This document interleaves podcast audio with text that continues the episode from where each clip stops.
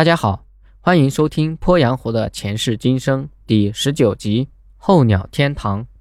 一九八三年六月，江西省政府在永修县吴城镇建立了鄱阳湖候鸟自然保护区。一九九八年五月，经国务院批准，成为国家级自然保护区。一九九二年七月，中国政府加入了湿地公约，鄱阳湖被列入国际重要湿地名录。一九九七年。鄱阳湖被指定加入了东北亚鹤类保护网络，两千年又被世界自然基金会列入全球重要生态区，二零零二年被列入中国重要的生态功能保护区。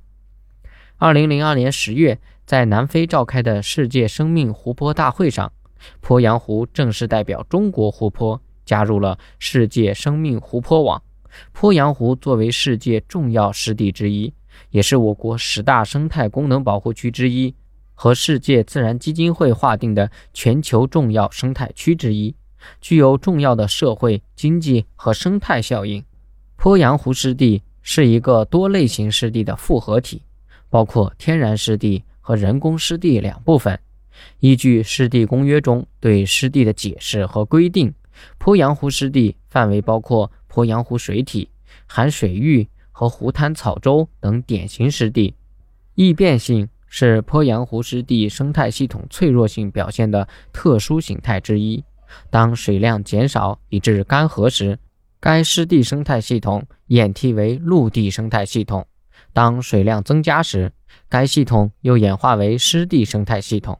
在鄱阳湖水位的季节变化时，枯水季节在滩洲之中会出现季节性子湖泊、蝶形湖。当丰水期，鄱阳湖一片汪洋，蝶形湖融入了主湖体，鄱阳湖完全显现出大湖特征。蝶形湖在河口三角洲形成过程中，水流进入了主湖体，流速减小，泥沙在水动力的作用下产生了不均匀的沉积，在主流两旁逐渐堆积成自然的土埂，远离主流的水域，逐渐封闭，形成浅蝶形洼地。由于蝶形湖渔业资源丰富，鄱阳湖区的渔民将洼地周边土埂加高成为矮堤，以便更多的蓄水拦鱼。到了冬季时节，就在蝶形湖内开挖排水沟，排水抓鱼，形成鄱阳湖区特有的捕鱼方式——嵌秋湖。遥感信息显示，目前鄱阳湖湖盆内可以识别出闸控蝶形湖一百零二个。总面积为八百多平方千米，占鄱阳湖湖盆面积的五分之一左右。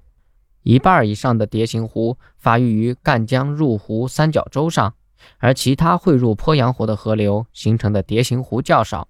每当秋冬季节少雨时，蝶形湖内的水位相对稳定，基本上保持浅水湖泊特征。这种生存环境为湿地生态系统发育提供了优越的环境条件。特别适合浮游植物、漂浮植物、水生植物、底栖生物和鱼类、鸟类的栖息。蝶形湖是鄱阳湖湿地中植被生物量最大、物种多样性最丰富，同时也是最优越的候鸟越冬生境。其重要的生态价值在鄱阳湖湿地生态功能维持中具有不可替代的作用。因此，鄱阳湖区。蝶形湖集中分布区域也是国家级、省级自然保护区或国家湿地公园的所在地。本集播讲完毕，感谢您的收听。